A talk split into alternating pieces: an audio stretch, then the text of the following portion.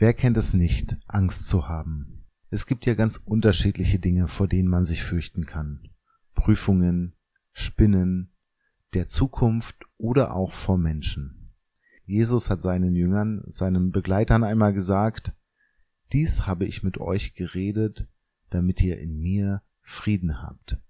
In der Welt habt ihr Angst, aber seid getrost, ich habe die Welt überwunden.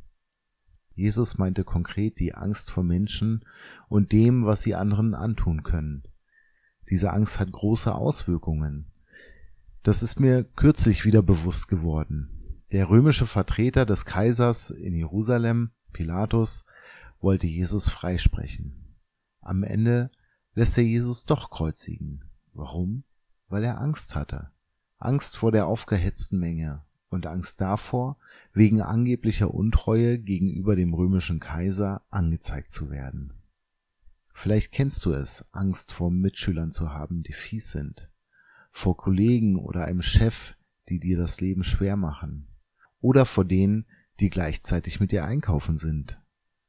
Und vielleicht kennst du es auch bei anderen, lieber mal nicht zu deinen Überzeugungen oder deinem Glauben zu stehen, wie Petrus in der Nacht vor der Kreuzigung. Und Jesus?